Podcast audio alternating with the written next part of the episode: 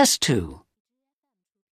You'll hear a number of different recordings and you'll have to answer questions on what you hear. There will be time for you to read the instructions and questions and you'll have a chance to check your work. All the recordings will be played once only. The test is in four sections. At the end of the test, you'll be given 10 minutes to transfer your answers to an answer sheet. Now turn to Section 1. Section 1. You'll hear two tourists, Sally and Peter, talking in a coffee shop. First, you have some time to look at questions 1 to 5.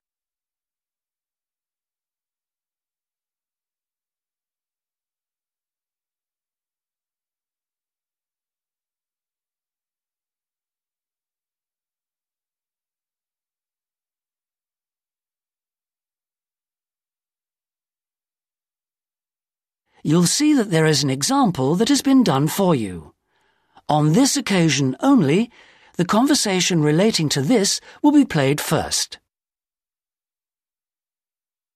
Oh, Peter, there you are. You've been ages. What kept you so long? I'm sorry I'm so late, Sally. Have you been waiting long? Oh, half an hour. But it doesn't matter. I've had a coffee, and I've been reading this guidebook for tourists. Sally has been waiting half an hour for Peter, so C has been circled. Now we shall begin. You should answer the questions as you listen because you will not hear the recording a second time. Listen carefully and answer questions 1 to 5. Oh, Peter, there you are. You've been ages. What kept you so long? I'm sorry I'm so late, Sally. Have you been waiting long? Oh, half an hour. But it doesn't matter. I've had a coffee, and I've been reading this guidebook for tourists. Sit down. Mm. You look very hot and tired. what would you like to drink? I'd love a really chilled mineral water or something. Will you have another coffee? Yes, I will. The waitress will be back in a moment. Why were you so late? Did something happen? Yes. You know, I went to the bank to cash some traveler's checks. Mm. Well, the exchange rate was looking healthy, but when I went to the teller, they told me the computer system was temporarily down, so they couldn't do any transactions. They said the problem would be fixed in a few minutes, so I waited. And then I started talking to another guy in the bank, and I forgot the time. really? Someone you met in the bank? Does he work there? No, he was a tourist from New York. His name's Henry, and he's been here for a week, but he's moving on to Germany tomorrow. He's an architect, and he's spending four weeks traveling around Europe. Just like us? Yeah, just like us. He told me the names of some places where we should eat. Great food and not too expensive, he said. Oh, and he also gave me this map of the bus system. He said he didn't need it anymore. Oh, that's useful. Pity he's moving on tomorrow.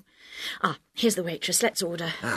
Do you want anything to eat, or shall we just have a drink? Well, I'm hungry, and we've got a lot of sightseeing to do, so let's just have a snack and a drink. Sounds good to me. Before you hear the rest of the conversation, you have some time to look at questions 6 to 10.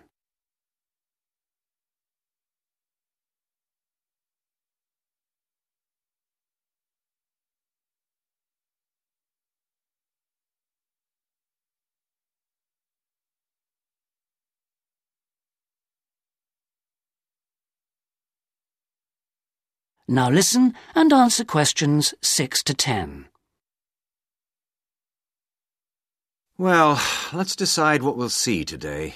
I guess the best place to start is the cathedral, and then the castle. What are the opening times for those two? Well, according to this guidebook, the cathedral is only open from 9:30 in the morning until midday. Oh. Oh, no, hang on. That's the Cathedral Museum. Oh. The cathedral itself is open morning and afternoon. Hmm. The castle is just open from 1 to 5, so we can't go there until after lunch. Hmm.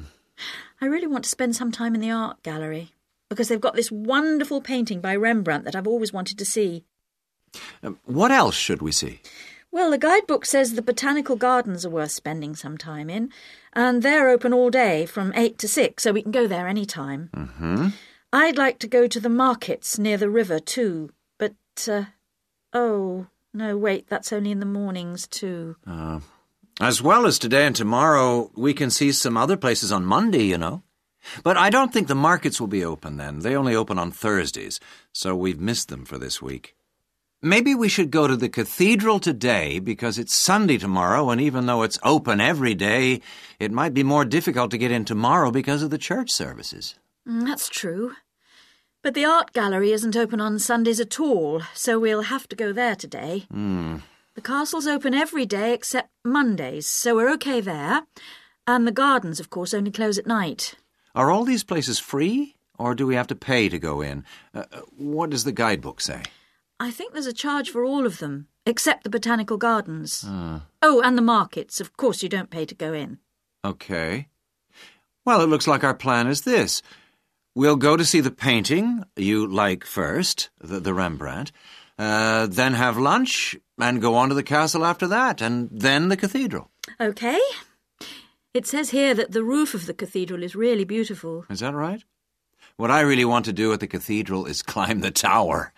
The view is supposed to be spectacular.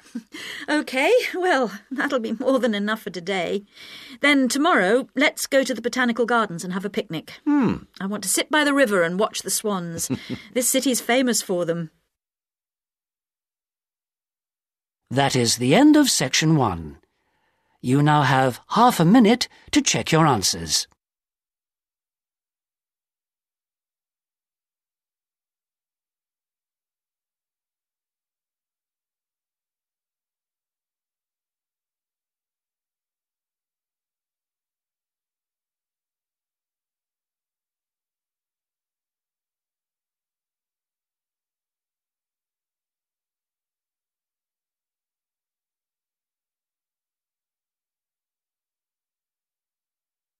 Now turn to section two.